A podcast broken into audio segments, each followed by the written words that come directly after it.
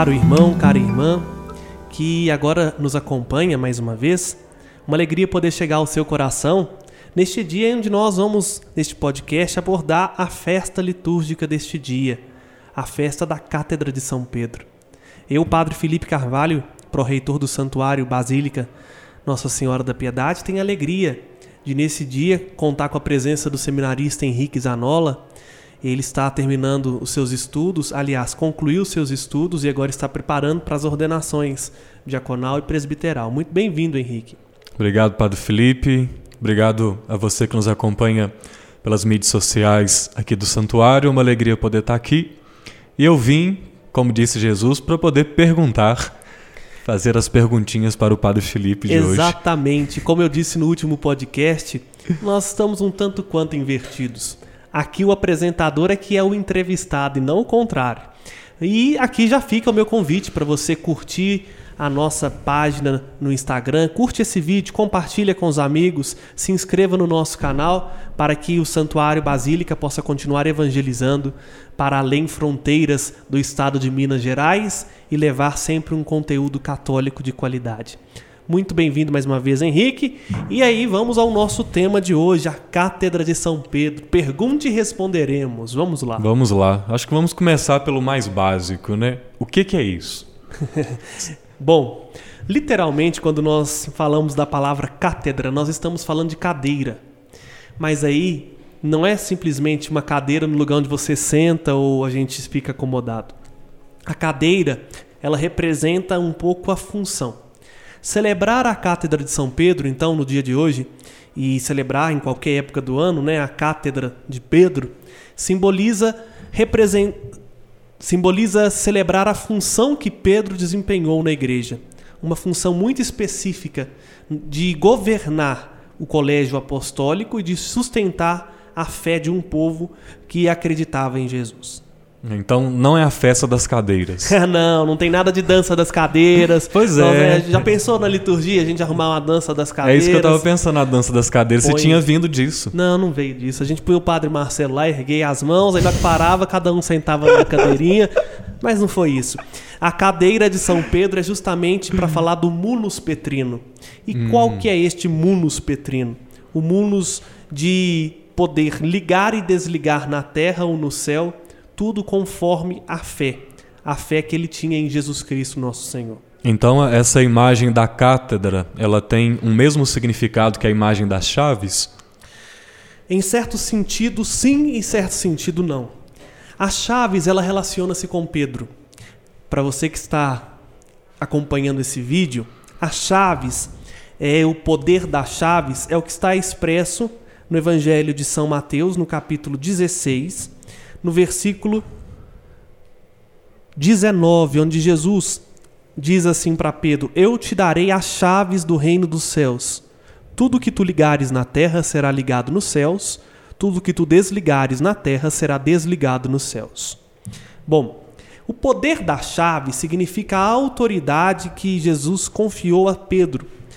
A autoridade na terra e nos céus de agir em nome dele.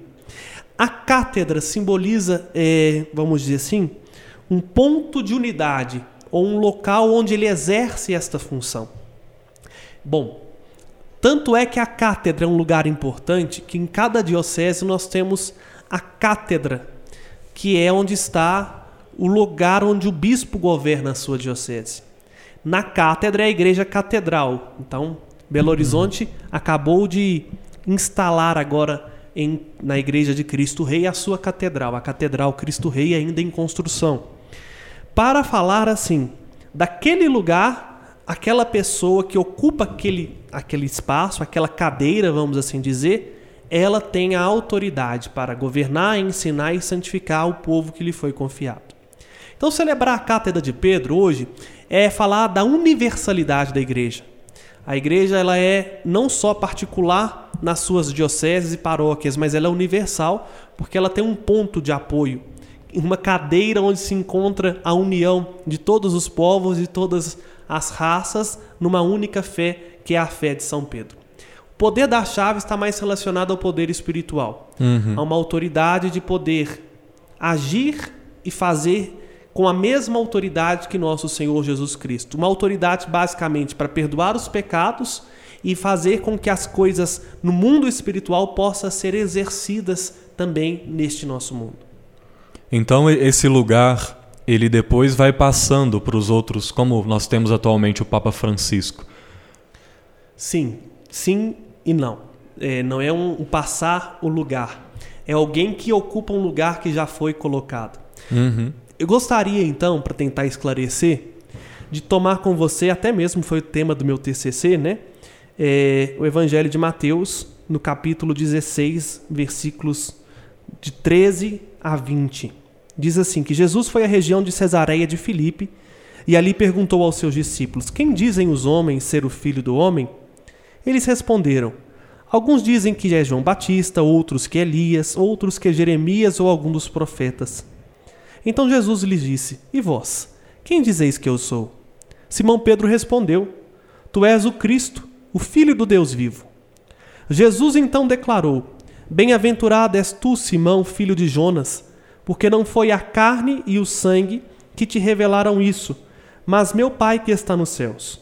Por isso eu te digo: tu és Pedro, e sobre esta pedra construirei a minha igreja, e as portas do Hades não prevalecerão contra ela. Eu te darei a chave do reino dos céus, tudo que ligares na terra será ligado nos céus. Tudo que tu desligares na terra será desligado no céu. Bom, a partir deste evangelho, nós vemos então um pouco daquilo que nós tocávamos no assunto anterior, o munus petrino e o poder das chaves. Qual que é justamente o munus, o exercício, a função, o ministério que Jesus deu a Pedro? O ministério de ser pedra. O nome Pedro vem justamente disso, de pedra. Mas aqui não uma pedra de tropeço, como muitas situações Pedro foi pela sua incredulidade, mas uma pedra firme e a fé, pedra firme onde Jesus constrói a igreja, isto é, a eclesia, a comunidade daqueles que querem ser seus seguidores, é a fé de Pedro. Isso é importante ser dito. É na fé de Pedro que a igreja se sustenta. É na fé que Pedro professa em Jesus que todos encontram um ponto de unidade.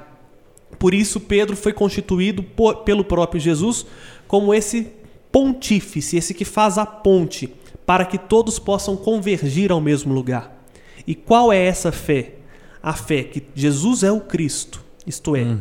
o ungido, o enviado de Deus, o Filho do Deus vivo. Mais do que ser um enviado qualquer, ele mesmo é o Filho de Deus.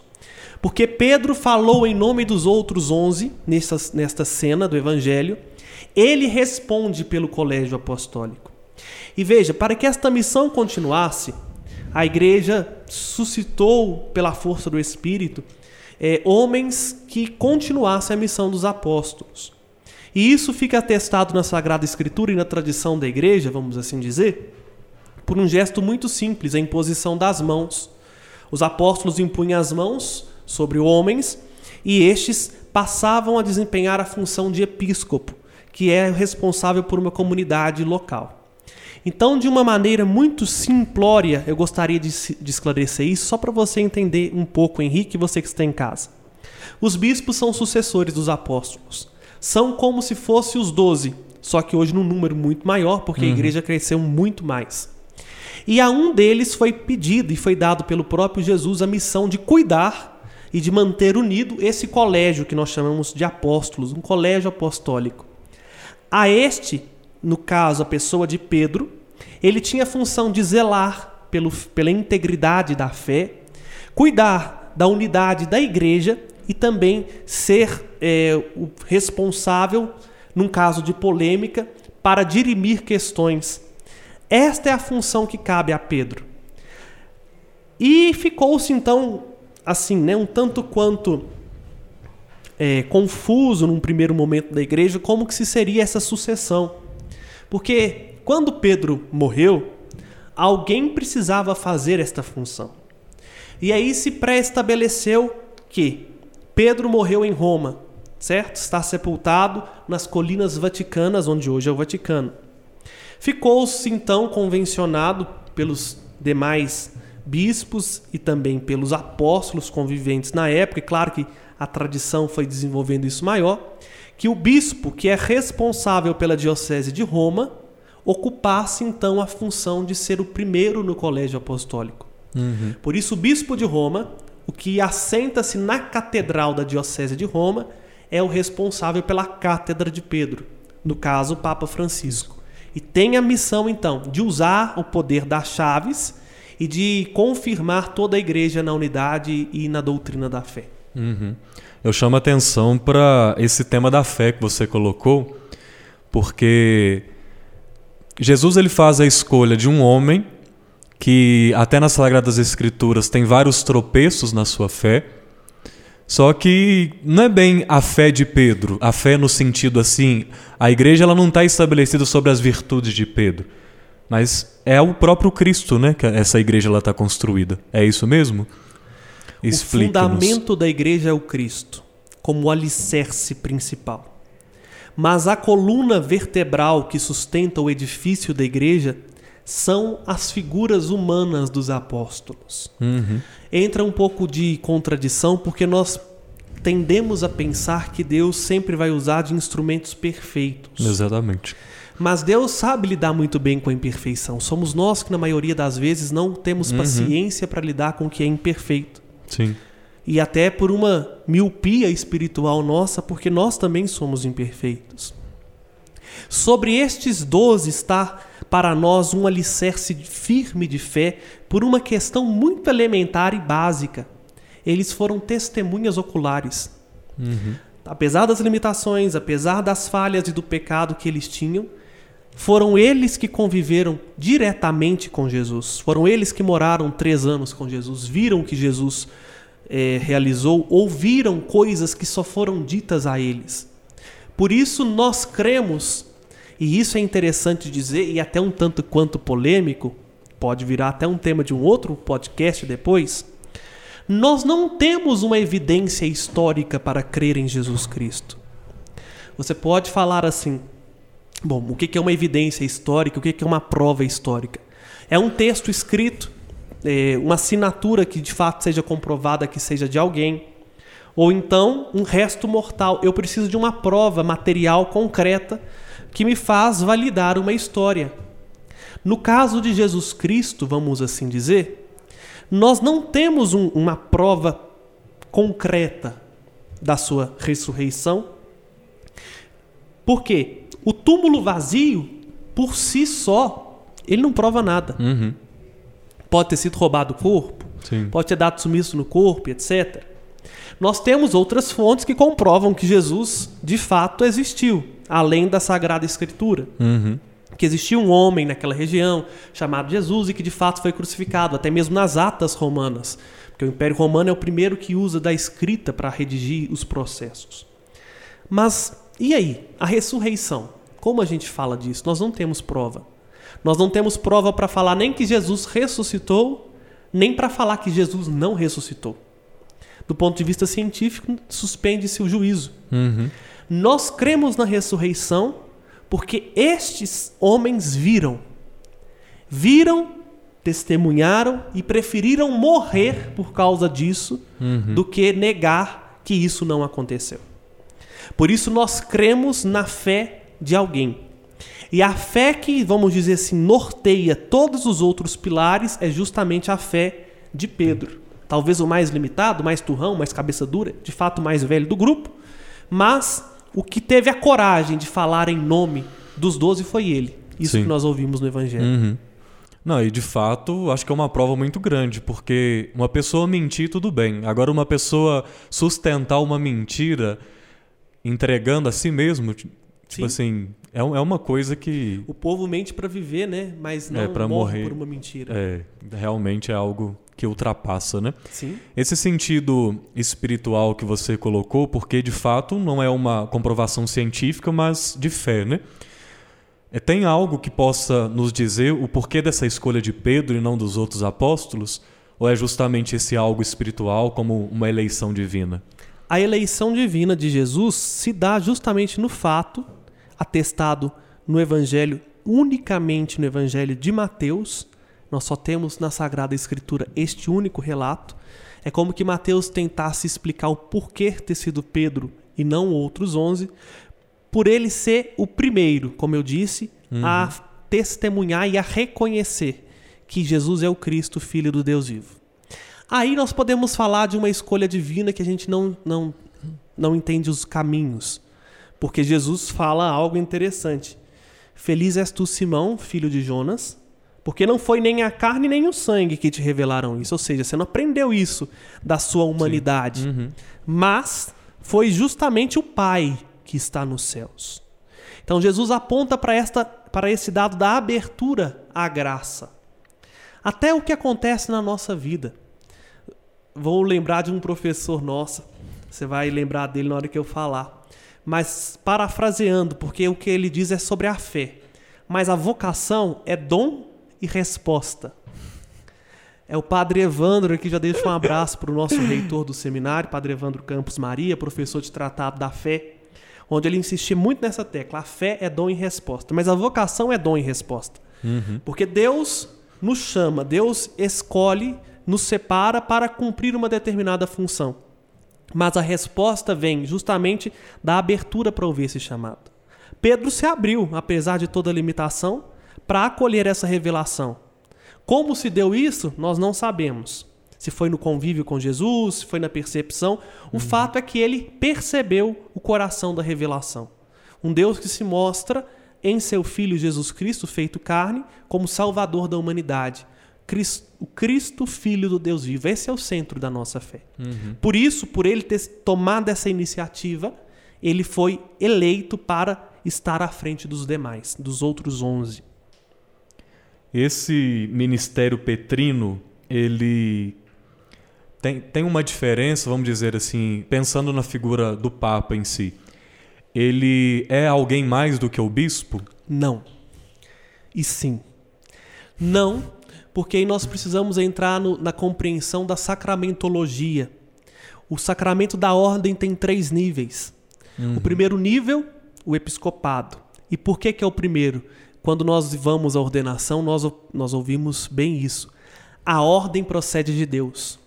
Então, o ápice da ordem é Deus. Então, da, do grau da ordem que de vós procede, está assim no rito da ordenação.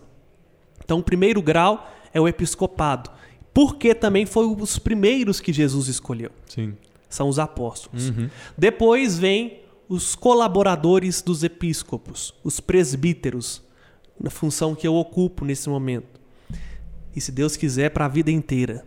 E, por fim, o terceiro grau da ordem, o diaconato. Bom, o Papa é um bispo. Um bispo como qualquer outro bispo no grau do sacramento. Porém, por ocupar a diocese de Roma, por eleição divina, porque no final das contas é sempre Deus quem conduz a história, a sua função é elevada. Porque a ele agora compete conduzir a igreja, ser vértice de unidade entre Deus e os homens, entre os homens e Deus, para manter justamente isso. Manter a, a doutrina, a integridade da fé, manter a unidade dos cristãos e ser um vértice de referência no que tange a moral e a doutrina católica. Muito bem. E de fato, nas Sagradas Escrituras, inclusive nesse texto que você leu para a gente, Pedro ele assume essa posição várias vezes, né? Ele fala na frente dos discípulos, mas eu não acredito que seja, e nem seja essa a intenção né, do, do escritor sagrado, de colocar alguém nessa posição assim de, de desdém dos demais, né? mas de fato numa posição onde há uma liderança, né? como em qualquer aspecto da igreja isso deva acontecer. Né? Para que haja ordem, alguém tem que zelar por ela. Né? Exatamente. A ordem no sentido de organizar, disciplinar as coisas. Uhum. Aqui no Catecismo da Igreja Católica, no parágrafo 253, fala um pouquinho disso. Vou até tomar antes, 252. Diz assim: No Colégio dos Doze, Simão Pedro ocupa o primeiro lugar. Jesus confiou-lhe uma missão única. Graças à revelação vinda do Pai, Pedro havia confessado: Tu és o Cristo, Filho do Deus vivo. Nosso Senhor lhe declara, na ocasião, Tu és Pedro, e sobre esta pedra edificarei a minha igreja, e as portas do inferno nunca prevalecerão contra ela. Cristo, pedra viva, garante à sua igreja, construída sob Pedro, a vitória sobre as potências da morte. Pedro, em razão da fé por ele confessada, permanecerá como rocha inabalável da igreja. Terá por missão defender esta fé de todo desfalecimento e confirmar nela seus irmãos. Aí eu entro para falar um pouco da especificidade de Pedro em relação às demais, conforme o catecismo. Diz assim: Jesus confiou a Pedro uma autoridade específica. Eu te darei as chaves do reino dos céus. Tudo que ligares na terra será ligado nos céus. Tudo que desligares na terra será desligado nos céus. O poder destas chaves significa a autoridade para governar a casa de Deus, isto é, a igreja. Jesus, o bom pastor, confirmou este encargo depois de sua ressurreição. Apacenta as minhas ovelhas. O poder de ligar e desligar significa autoridade para absolver os pecados, pronunciar juízos doutrinais e tomar decisões disciplinares na igreja Jesus confiou esta autoridade à igreja pelo mistério dos, ministério dos apóstolos e, particularmente, a Pedro, o único a qual foi explicitamente confiada as chaves do reino. Então veja, as chaves do reino dos céus está intimamente ligado à igreja, à casa de Deus, para perdoar os pecados, cuidar da doutrina e zelar pela integridade da fé. Eu achei muito interessante a partir da sua leitura e também de algumas coisas que nós vemos no processo de estudo da teologia e também de outras dimensões dentro da igreja, de alguns movimentos específicos, é que algumas pessoas elas têm uma tendência a querer nivelar todas as coisas, né? Tirando esse aspecto da liderança, esse aspecto da autoridade de Pedro e de outras pessoas, né? Você pode falar disso é, um pouco melhor do que eu, né? mas infelizmente a gente percebe como que essa desconsideração né, dessa própria fala de Cristo, né? apacenta as minhas ovelhas, toma conta dessa, dessa liderança, dessa posição. Né? Acho que por isso, Henrique, que na liturgia a gente acaba celebrando todos os anos esta cátedra de São Pedro para a gente não esquecer Exatamente. de onde nós viemos. Uhum. O sentido de celebrar a cátedra de São Pedro na igreja é justamente lembrarmos que Deus continua suscitando homens limitados para conduzir esse barco, a barca de Pedro. Mais uma vez, né? Pedro está aí como o sinônimo da igreja. E a pessoa que hoje ocupa essa função é Francisco. Francisco, podemos fazer N críticas a ele, mas não podemos negligenciar o fato de que ele hoje foi escolhido por Deus através da mediação humana para conduzir a igreja de Cristo. Se a gente não acredita nisso, nós não somos cristãos católicos. Porque nós católicos acreditamos numa numa, vamos dizer assim, casadinha, quase um Romeu e Julieta aí, um queijo com goiabada. Tá até no credo juntinho. Creio no Espírito Santo na Santa Igreja Católica. A ação da igreja só se dá na força do Espírito. E se a gente nega que Francisco está agindo legitimamente como autoridade, como poder petrino, a gente nega a ação do Espírito Santo na história.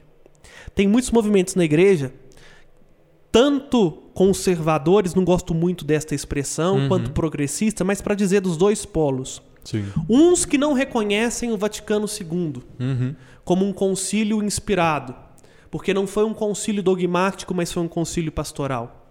Outros que já acham que o Vaticano II já está já tá mais do que ultrapassado, precisa fazer, sei uhum. lá, Vaticano III. Para outras mudanças. Ou né? até mesmo em outro lugar, quem sabe Marte primeiro. É uma boa ideia para um, um concílio. Vamos todos para Marte fazer um concílio. Mas brincadeiras à parte, quem ultrapassa o Vaticano II, quem ainda não reconhece a autoridade do Vaticano II, o problema é de fé. Não crê na ação do Espírito Santo. Não crê que ele está conduzindo e governando a igreja. Olha, eu posso falar um pouco que eu conheço. Não sou tão velho assim, só conheci três papas, entre aspas, bota muita aspas entre o conheci aí, né? Uhum. João Paulo II, Bento XVI e Francisco. E conhecendo os bastidores da igreja hoje e tendo um pouco acesso da história da teologia, a gente vê como é que Deus vai costurando, vai alinhavando as histórias. Se não fosse o pulso firme de João Paulo II, pastoralmente hoje a igreja estava degringolada. Nós já teríamos muitas dioceses fechadas, muitas igrejas já teriam sim, vamos dizer, entrado em um problema sério na questão administrativa. E João Paulo II foi irredutível manteve firme ali. E, e aí, com todas as críticas que pode se fazer a João Paulo II, a gente vê. Foi o Papa certo para aquele momento. Hoje, passado, um período histórico, tendo uma distância, a gente vê Deus conduziu e inspirou para que ele fizesse aquilo. É um Papa para cada tempo, né? Conforme somente o Espírito Santo poderia inspirar. Né? Exatamente. E entramos depois num outro problema, um problema que até hoje se alastra na igreja, uma questão de fé. Uma tecla que Bento XVI batia muito, inclusive decretou o ano da fé, porque a igreja começou a ter crises no ponto de vista da fé. E aí me põe um papa especialista na sagrada tradição para clarear novamente o que é a fé. E aí agora a questão pastoral de novo, mas não no ponto de vista estrutural organizacional, como João Paulo II, mas numa igreja mais voltada para o povo com o Papa Francisco. Se não for ação de Deus, eu não sei o que é isso, porque humanamente, quando tem mais de duas pessoas pensando numa coisa, a tendência é mais tumultuado que ajudar. Exato. Tô falando disso para falar justamente na fé. Se eu não aceito o pontificado de Francisco, se eu não reconheço a autoridade petrina que ele exerce, eu há muito já deixei de crer na ação do Espírito, que sustenta a igreja e que continua conduzindo, apesar dos nossos erros e limites humanos. Sim. Fiquei muito satisfeito com a sua resposta, porque eu acredito que responde algo que, sobretudo para mim, é importante. Qual que é a necessidade de celebrar né, essa festa da Carta de São Pedro, que é o que você acabou de dizer, né? É olhar que para dentro da igreja não tem nada à toa, não tem nada de preciosismo, né? Não tem nada assim que, ah, vamos fazer só para cumprir esse rito, etc, né? É algo profundo mesmo que é preciso a gente sempre voltar, né? Para esse ponto onde nós todos somos congregados, né? A esse líder que o, que o próprio Cristo instituiu para nossa vida. Né? Você falou uma coisa muito interessante, nem é para ostentar o papado, né? Só olha, sim. vamos colocar o papado lá nas alturas, vamos sim é, fazer uma questão tipo principado. A cátedra de São Pedro hoje tem um duplo sentido espiritual. Primeiro, relembrar-nos da necessidade que nós temos de rezar pelo apóstolo Pedro ou pelo seu sucessor. Rezar pelo Papa Francisco. Pedir a Deus que ele continue sendo sustentado com os dons do Espírito Santo para fazer o que precisa ser feito e não fazer o que não precisa ser feito. Mas o outro sentido é aquilo que eu já tinha explicitado um pouquinho aqui. Recordar que Deus, na sua infinita misericórdia, dispõe de mecanismos humanos para fazer com que o único barco de Cristo chegue ao cais da eternidade, guiado por um bom timoneiro que uhum. está aí nessa função, que é a função do Papa. Então, é para nos recordar isso. Não estamos desamparados e também não podemos deixá-lo desamparados sem a nossa oração, sem a nossa prece. Sim, não é uma posição de poder, mas é uma autoridade constituída pelo, pelo próprio Deus. Né? Poder não no essa palavra uhum. desgastou muito com a revolução negativo. marxista e etc. Uhum. Poder não no sentido de mandar ou ter capacidade de oprimir as pessoas, uhum. mas poder na capacidade de estar a serviço de isso sim. É o primeiro de todos os servos, uhum. porque ele está a serviço da humanidade como um todo. É pelo mesmo motivo que a gente usa dentro da liturgia o Deus Todo-Poderoso, né? Sim. Não é questão de que é algo que saiu de moda ou que etc, né? Como algumas pessoas gostam de dizer, mas é uma outra forma de se entender uh, o que é esse poder, né? Um poder criativo. Deus não conhece limites. Sim. Então, ele é todo poderoso. Uhum. Não no sentido de sair mandando a torta direita. Então, se fosse assim, ele já não é mais todo poderoso, né? Porque Deus, tendo toda a capacidade de criar, fazer, operar e pela sua própria palavra transformar todas as coisas, ele não manda no sentido de impor a sua vontade, uhum. mas sempre propõe. Então, esta visão nós precisamos ter com muita clareza. Eu estou feliz já com, a, com as respostas que você nos proporcionou. Já abra aqui um espaço a você que está nos acompanhando, caso tenha alguma outra questão que não foi dita ou que o Felipe ainda possa dizer aqui. Deixa aí nos, seus, nos comentários alguma pergunta a respeito da festa, de algum conteúdo que possa aqui ser trabalhado. E dou abertura para caso você queira colocar mais algo de importante a respeito dessa festa, ou então alguma mensagem que pode ficar para a gente ao celebrarmos esta cátedra de São Pedro. Coisas para dizer a gente sempre tem, mas o nosso tempo é escasso, né? É verdade. Então, que hoje, ao celebrar a cátedra de São Pedro, nosso coração possa voltar-se para Deus com a mesma sinceridade que Pedro teve para falar da nossa experiência de fé com o Filho dele, Jesus Cristo, nosso Senhor. E que, olhando para o exemplo de São Pedro, pecador, limitado, mas sempre desejoso de fazer a vontade de Deus, que nós também, limitados e pecadores, nos, nos disponhamos a estar a serviço de Deus para fazer aquilo que precisa ser feito na igreja para a salvação do mundo. Rezemos pelo Papa Francisco. Rezemos para que ele continue sendo vértice de unidade e possa ter sabedoria para guiar esse barco até o coração de Jesus. E rezemos também por nós, para que sejamos capazes de também edificar a nossa vida sobre esta rocha firme que Pedro edificou a igreja, que é Jesus Cristo, nosso Senhor. O Senhor esteja convosco. Ele está no meio de nós. Por intercessão da bem-aventurada Virgem Maria, Senhora da Piedade, e de São Pedro, desça sobre vós e vossas famílias a bênção de Deus Todo-Poderoso, Pai, Filho e Espírito Santo. Amém. Amém. Obrigado, meu irmão, por ter participado conosco. Em breve vamos nos encontrar, se Deus quiser. Obrigado, Henrique, mais uma vez. É muito bem-vindo e é muito bom poder contar com sua participação. Eu quem agradeço por poder estar aqui e também pelas tantas dúvidas que o Senhor pôde solucionar nos nossos corações hoje. Obrigado, Padre. Eu que agradeço.